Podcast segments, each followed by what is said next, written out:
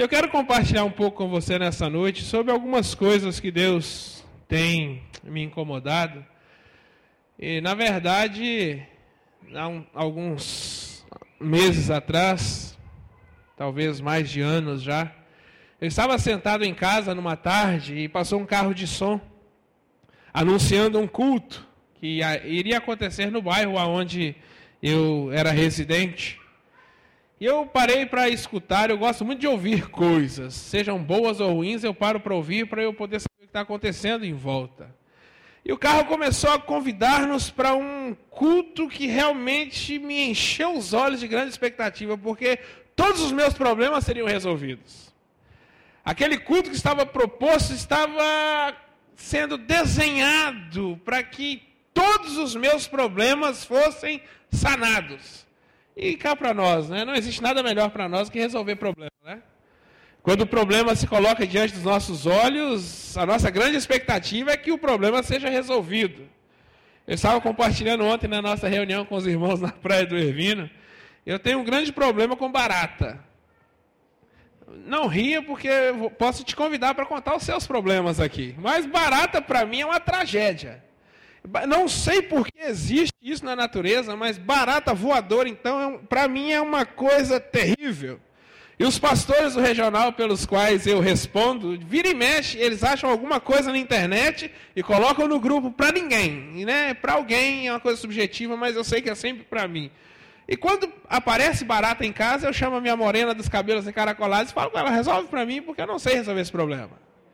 Mas quando o problema é resolvido, que eu vejo a baratinha sair pela vassoura, morta, com as perninhas para cima, quando ela está dando as últimas remadinhas dela, porque está acabando o fôlego, isso é um negócio que traz uma paz. Está tudo resolvido. E problemas na nossa vida, na verdade, são coisas comuns. Eu queria fazer uma pergunta para você. Hoje é dia 28. Vamos lá? 28 de 12 de 2014, o último domingo do ano. Como é que está a sua vida hoje? Como é que está o seu momento? Seu casamento, criação dos seus filhos, a sua conta bancária, para você que é empresário, as duplicatas de final de ano, é um assombro para quem é executivo. A sua saúde. Como é que você está? Como é que eu estou? Na nossa vida, nem sempre as coisas vão bem. É lógico que se nós fizermos uma amostragem aqui, nós vamos encontrar pessoas que querem sair voando pela janela de tanta alegria. Talvez vamos encontrar pessoas que queiram cavar um buraco e se esconder porque é muito problema e o olhar não consegue mais nem enxergar a esperança. E a nossa vida é assim. O nosso dia a dia nos surpreende. Quando nós completamos 10 anos de casado, fui numa relojoaria e comprei um cordão para minha esposa para colocar os bonequinhos com os nossos filhos. Uma bailarina, que é a Axa, e o outro com a bola na mão. Meu filho gosta de jogar bola, é cruzeirense, enche meu coração de alegria. E Programei à noite assim, sonhos. Liguei para a casa de massas, onde eu queria ir. Combinei com o dono da empresa, era uma pessoa conhecida. E minha sogra estava em casa para cuidar dos meus filhos. Sogra é uma benção. Para você que tem problema com sua sogra, sogra é um presente de Deus. A gente precisa aprender a lidar, né? E a minha sogra estava lá preciosa para cuidar dos meus filhos. E eu e minha esposa armamos, armamos todo o esquema para aquela noite. E por volta das 21 horas e 30, nós saímos de casa como dois pombinhos. Passou um pombinho voando aí na hora do louvor. Eu falei, ó, se der um tiro matado, dá tira gosto esse negócio. E fomos para o restaurante, chegamos lá e foi uma noite muito agradável, conversamos, batemos um papo. E homem, homem assim, homem é, sempre está pensando alguma coisa diferente. E a minha cabeça estava a mil. Aquela, a mulher da minha vida, 10 anos de casado, hoje seremos felizes. Às 23 horas e 15 minutos, sete assaltantes entraram no, na, no restaurante. Sacaram todo Deram uma coronhada no dono do restaurante, meu amigo. Olhei para trás, os caras tomando a coronhada na cabeça, todo mundo rendido, um cara na minha mesa, os outros caras nas outras mãos, um arrastão no restaurante. Acabou minha noite. Aquele momento que parecia que seria perfeito para nós virou uma tragédia. Duas horas da manhã, depois que tudo passou, que eu e a minha esposa lá na delegacia, depondo, ela toda linda, eu olhei para ela e falei, amor, jamais imaginamos que nós terminaríamos a nossa noite na delegacia. E não foi por causa da Maria da Penha. Nós estávamos bem. Mas nós fomos surpreendidos por uma intempérie que chegou e pairou e pânico, medo. Queridos, me ajuda lá, por favor. Eclesiastes capítulo 3, versículo 4 diz que a nossa vida tem tempo que nós choramos, tem tempo que nós rimos, tem tempo que a gente está celebrando, tem, gente, tem tempo que a gente está vivendo luto, e isso é uma coisa normal para nós. E às vezes nós queremos estabelecer na nossa consciência, ou às vezes expressamos um evangelho que nos faz fugir do sofrimento. De que as coisas sejam todas muito agradáveis e perfeitas em todo o percurso, mas a palavra de Deus me faz entender que na nossa vida tem dia que a gente chora. Quando eu olho hoje para minha família, há uma celebração no meu coração. Eu sei que é um presente de Deus para a minha vida. A palavra de Deus diz que aquele que encontrou a esposa alcançou bem, chegou ao nível da benevolência do Senhor. Meus filhos com saúde fantástica, mas se você encontrasse comigo em outubro de 2002, eu e minha esposa estávamos vivendo a tragédia da perda de um filho. Um aborto que não foi planejado.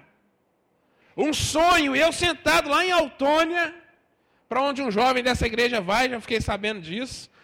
Manda esse menino para lá mesmo que funciona. A escola é boa e o futuro é só Deus que sabe. Ele não explica antes, senão vocês não deixam ele nem ir. Eu em Autônia, com a minha esposa, vivendo o desafio da formação acadêmica, estudando, uma gestação que para nós era um sonho, o primeiro filho, e de repente acabou. Deixo minha esposa no hospital por volta de uma e meia da manhã, não tinha dinheiro para pagar apartamento, Deixei ela na enfermaria, saí, entrei para o meu carro. Eu estava no carro emprestado, indo embora, chorando pela madrugada. Falei, Deus, como é que o Senhor faz isso comigo? O Senhor coloca um filho no nosso caminho e nós começamos a sonhar com isso e de repente o Senhor vem e tira. Cheguei no meu quartinho lá em Autônia, no seminário onde morávamos, era uma casinha que nós tínhamos. Sentei na porta e chorei chorei profundamente. Porque chegou o meu momento de chorar. Nós precisamos entender que a nossa vida não pode nos tolir o privilégio de vivermos todas as suas facetas. É lógico que o eterno Deus que nós servimos e cremos, ele pode nos abster do sofrimento. Mas ele entende que para nossa construção, para aquilo que ele quer de nós, Rir, chorar, alegrias e tristezas são partes comuns. Precisamos comungar em momentos diferentes, graças a Deus. Porque se nós estivéssemos aqui hoje todos entristecidos, esse culto seria uma tragédia. Mas o Senhor nos coloca na comunhão de pessoas que estão vivendo o momento de uma forma distinta. Aí enquanto o pastor André está querendo cavar um buraco e enterrar, quem foi, parceiro? Ai, cara, Julie, meus filhos, igreja, não estou bem. Não, cara, aguenta aí, eu estou numa fase ótima. Vale a pena, insiste, vamos para cima. Não desista. Porque pode ser que ele chegue em Curitiba e me, me encontre querendo jogar minhas crianças pela janela. O que, que foi? Eu já não aguento mais. E aí chega ele rindo, feliz. Eu, Cadê aquele cara que estava triste? Não, passou. E nós precisamos entender isso com naturalidade. Às vezes nós nos sentimos é, desprestigiados pelo sofrimento. Às vezes nós achamos que um momento ruim da nossa vida é porque o eterno não está olhando por nós. Queridos, rir e chorar é parte preciosa da nossa trajetória, porque aquilo que Deus tem para a minha vida e para a sua vida é o que está por vir. Vamos lá, meu amigo. Alegrias e tristezas o desafio é viver em esperança. Tem um texto que você conhece, quero ler com você. Ah, ok. Deixa eu te contar uma coisa. Quando eu olho para esses homens, eu vou, quero falar só sobre Jó, porque ou tristeza repentina, né? Quando eu olho para a história de Jó e a narrativa desse poeta é fantástica, apresenta um homem que as coisas estavam indo tudo bem. Estava tudo acontecendo perfeitamente. Você imagina? Saúde, família, Deus como Senhor, recursos, referência. Ele era o cara. Todas as coisas estavam cooperando para que Jó permanecesse existindo como um exponencial acima de todos. Aí você olha para a narrativa desse texto, você não precisa abrir lá, você vai ver que as notícias começam a chegar. E morrem animais, e morrem mais animais, e morrem mais animais, e pega fogo, e morre, e morre, e morre. E de repente ele ainda era um homem que tinha Deus, tinha família e tinha saúde. E aí, Jó? Segue. Jó, sopraram ventos, caíram na casa, seus filhos morreram todos. E aí, Jó? Não, espera aí, pelo amor de Deus, eu, eu tenho Deus, tenho saúde. E uma mulher, né? Que não, largou Jó, ficou junto. E aí, Jó? Cara, ainda tem Deus e saúde, que até a minha mulher está querendo me abandonar. E quando você olha para Jó, Jó é colocado como escárnio. E na conversa com a mulher dele, no meio do sofrimento, falou: Filha, você chamou ela de louca, né? Algumas traduções usam uma expressão um pouco mais dura que louca. Mas fala: Olha, cala sua boca. Eu saí nu do ventre da minha mãe e nu eu vou voltar. Deus deu e Deus tirou. Bendito seja o nome do Senhor. Eu ri e hoje eu choro. O meu choro, eu quero bem dizer, ao nome do Senhor. E às vezes nós olhamos para essas experiências da palavra de Deus e achamos que são coisas distantes. Eu assisti um culto fúnebre de uma criança de 35 dias. Que o pai foi na frente, pegou o caixão e a mãe se colocou em pé ao lado numa das nossas igrejas em Minas Gerais. Ela pediu silêncio na hora do caixão sair. E ela reafirmou a convicção de Jó. Deus deu e Deus está me tirando hoje, mas diante da igreja eu quero bem dizer ao nome do Senhor. Eu era testemunha daquele culto eu era um homem distante do caminho do Senhor, vivendo uma vida de orgulho e pecado. Só Deus sabe quanto marcou a minha vida aquela convicção do governo e da soberania absoluta de Deus em todo o tempo. Pode ir lá, meu irmão. Salmo capítulo 30, você pode abrir na sua Bíblia se quiser, mas eu tenho todo o texto aqui na tela, tenho feito isso como hábito para podermos ler juntos. E aí tem uma parte pinçada desse texto. O choro pode durar uma noite, mas a alegria vem pela manhã. E são verdades que estão cravadas em nós. Vira e mexe, a gente conhece isso, não é? Ah, eu e minha casa serviremos ao Senhor. Você chega na casa do irmãozinho, está lá um quadrinho bem lindo, uma casinha desenhada às vezes a gente não entende as implicações daquilo, né? O que motivou aquele homem corajoso diante de uma nação pervertida a se posicionar. A gente pensa que é bonitinho, mas as implicações ficam distantes. E quando o salmista vai dizer aqui, o choro pode durar uma noite, mas a alegria vem pela manhã, nós estamos pensando uma afirmativa que é antecedida. Por favor. Esta afirmativa do salmista é antecedida por uma série de verbalizações. Se você vai ler o texto, eu quero ler junto com você. Antes dessa afirmativa de que o choro pode durar, ele começa a fazer uma exaltação à pessoa de Deus, como uma compreensão daquele que existia sobre ele como governo. Vamos ler? Exaltar-te-ei, ó Senhor, porque tu me exaltaste, e não fizeste com que meus inimigos se alegrassem sobre mim. Senhor meu Deus, clamei a ti e tu me saraste. Senhor, fizeste subir a minha alma da sepultura, conservaste minha vida para que não descesse ao abismo. Cantai ao Senhor, vós que sois seus santos, e celebrai a memória da sua santidade, porque a sua ira dura só um momento, no seu favor está a vida.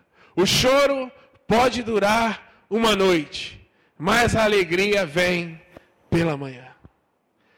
A última afirmativa está antecedida por convicções de um homem, um salmista, um coração que viveu intensamente a manifestação da, da grandeza de Deus nas suas crises existenciais.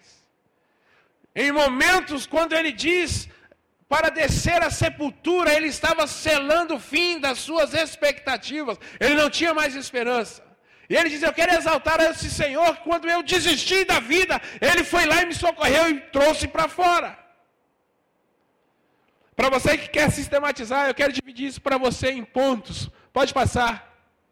Primeira coisa, a vida não nos isenta do sofrimento. É isso que o salmista está dizendo. O choro pode, é permitido.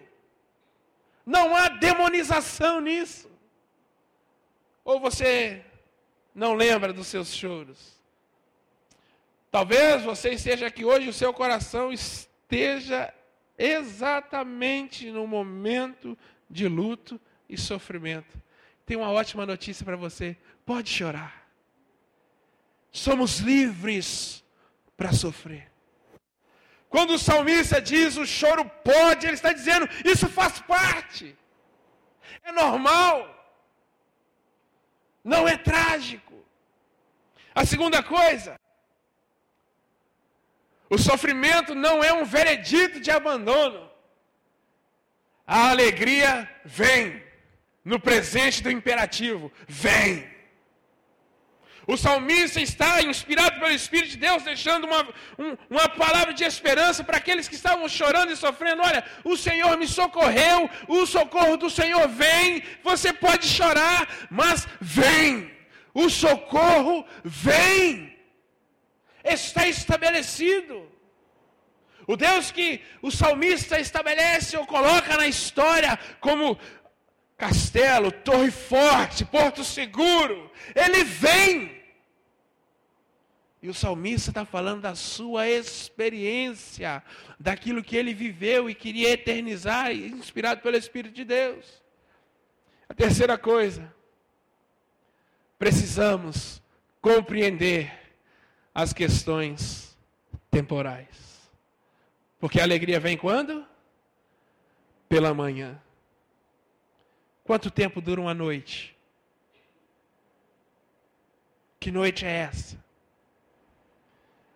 Depois que nós vivemos o aborto do nosso primeiro filho, dezembro de 2003, dia 5, eu cheguei na, maternidade Umuarama, onde nós morávamos, e peguei o meu filho no colo.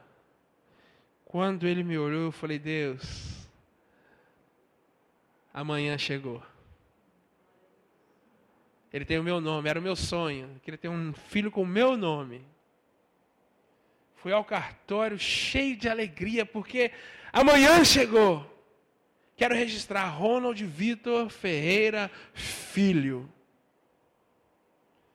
Ele tomou o banhozinho dele, no próximo dia, na hora de sair, eu tinha um casamento para ir a quase 200 quilômetros da minha casa.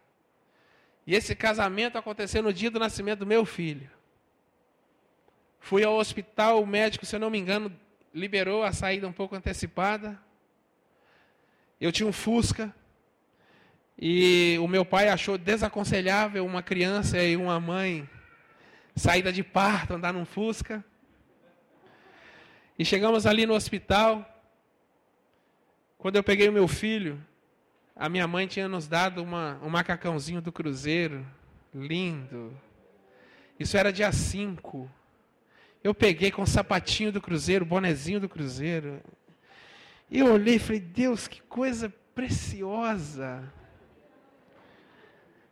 Saímos, fomos para casa.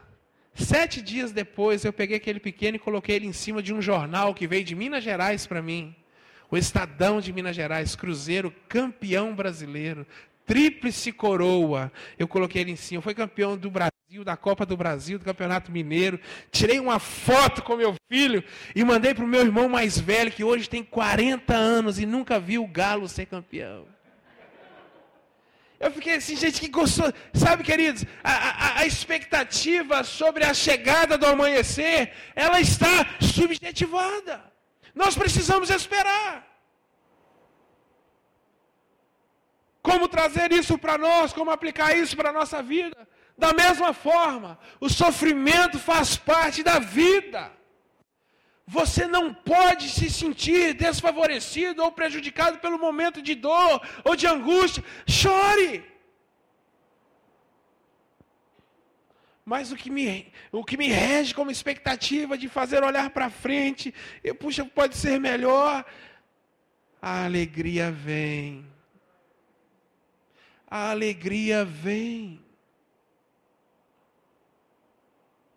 Quando nós pensamos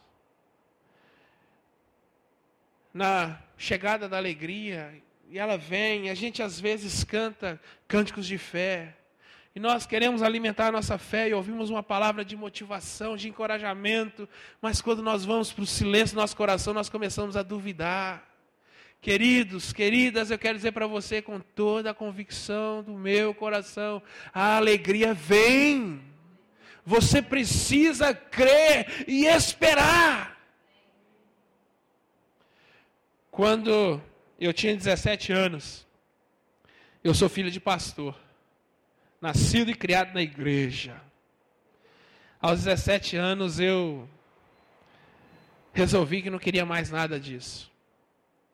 Cheguei para o meu pai e falei, pai, não pedi a parte que me pertence, que meu pai tinha quase nada. Falei, pai, quer saber de uma coisa? Ó, não quero saber de igreja. Eu fui. Me deixa. Seis anos fiquei fora. Se você conversar com a mamãe, com meu pai, hoje eu sou pastor do meu pai. É uma coisa impressionante como Deus faz. Seis anos esperando. E quando você conversava com eles, tinha hora que eles achavam que não vinha mais.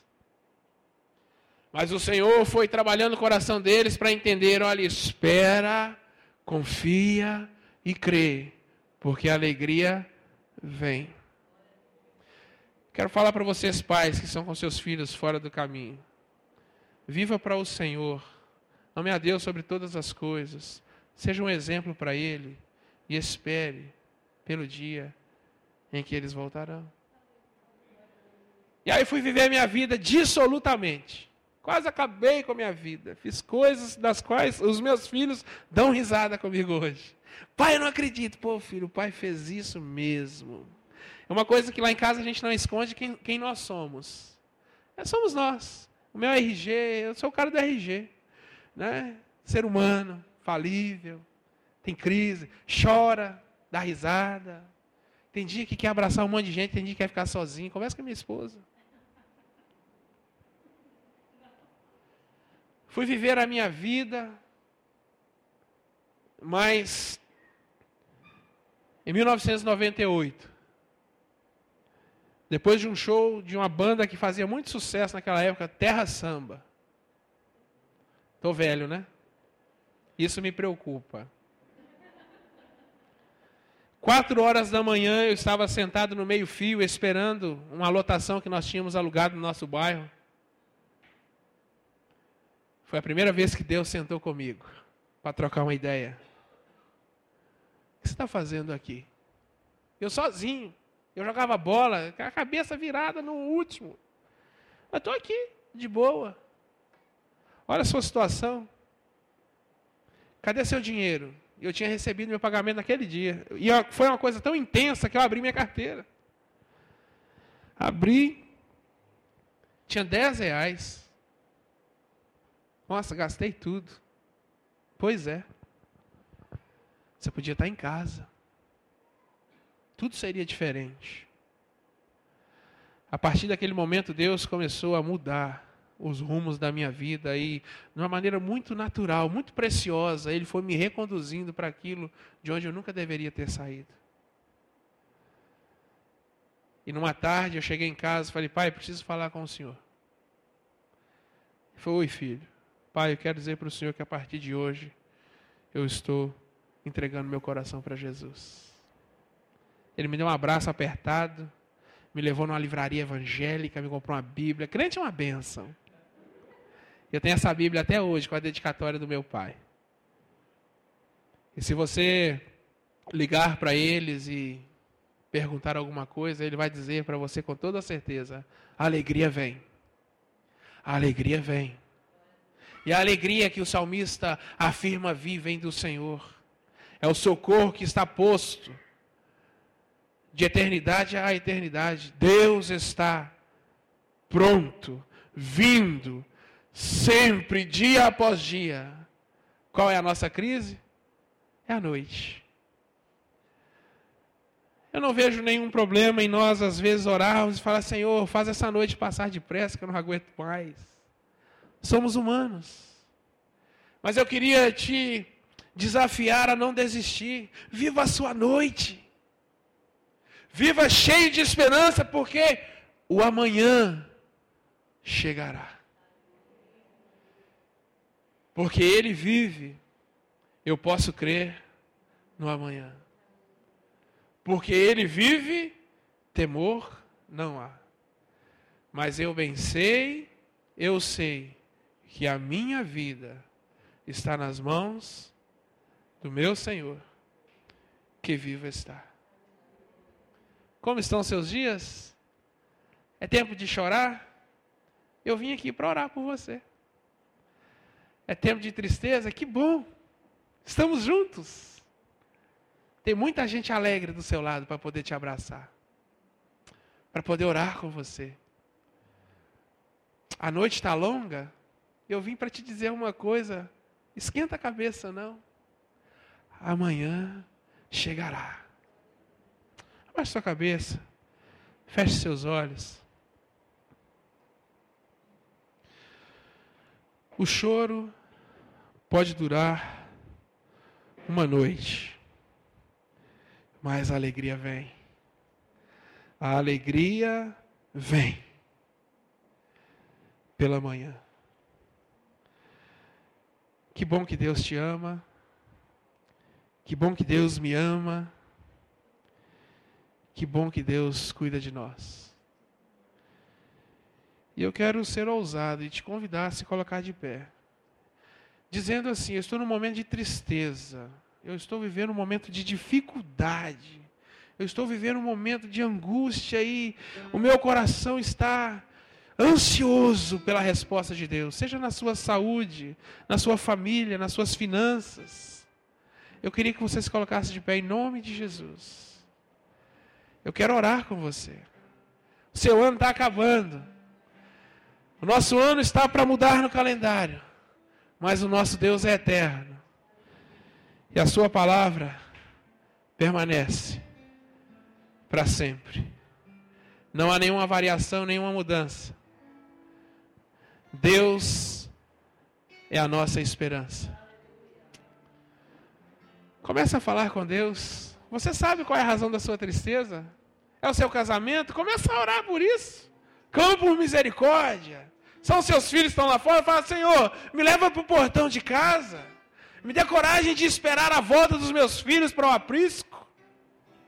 É a sua saúde, querido. Creia que Deus pode te curar. Senhor Deus, em nome de Jesus.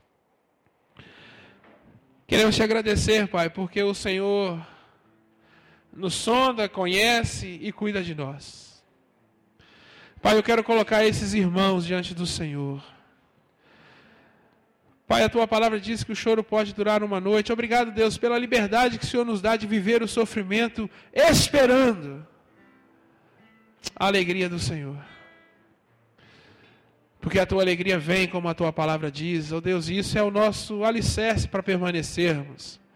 Oh Deus, eu quero orar por esses corações para que a alegria do Senhor possa trazer esperança a esses corações pelo amanhecer. Pelo dia em que o Senhor trará aos olhos de cada um deles a resposta do Senhor para aquilo que o Senhor tem planejado para a vida dos seus filhos. Oh Deus, e que o nosso coração possa permanecer firme, firme, esperando pelo amanhecer em cada circunstância da nossa vida. E que o Senhor seja sempre a nossa segurança. Pai, eu oro por essas famílias aqui representadas, por essas realidades que o Senhor conhece muito bem. Que o Senhor, apenas o Senhor, possa superabundar esses corações da tua paz. Ó oh Deus, e que mesmo nas densas trevas das circunstâncias, esses olhos possam olhar firmemente para o Autor e Consumador da fé, esperando o amanhecer do Senhor sobre a vida de cada um deles. Em nome de Jesus. Em nome de Jesus. Amém. Amém. Para você que está em pé, eu tenho um pensamento último. Cadê meu amigo? Desligou? Me ajuda lá. Gostei demais dessa frase de Vitor Hugo. Gostaria que você cravasse no seu coração como esperança. A tristeza é apenas o prelúdio da alegria. E quando você celebrar a sua alegria, não se esqueça do seu tempo de tristeza, porque alguém do seu lado estará vivendo um momento de dor. Abrace e relembre, a alegria vem em nome de Jesus. Deus te abençoe. Estamos juntos e que o Senhor possa prosperar o seu caminho aqui na ilha, em nome de Jesus. Pastor André.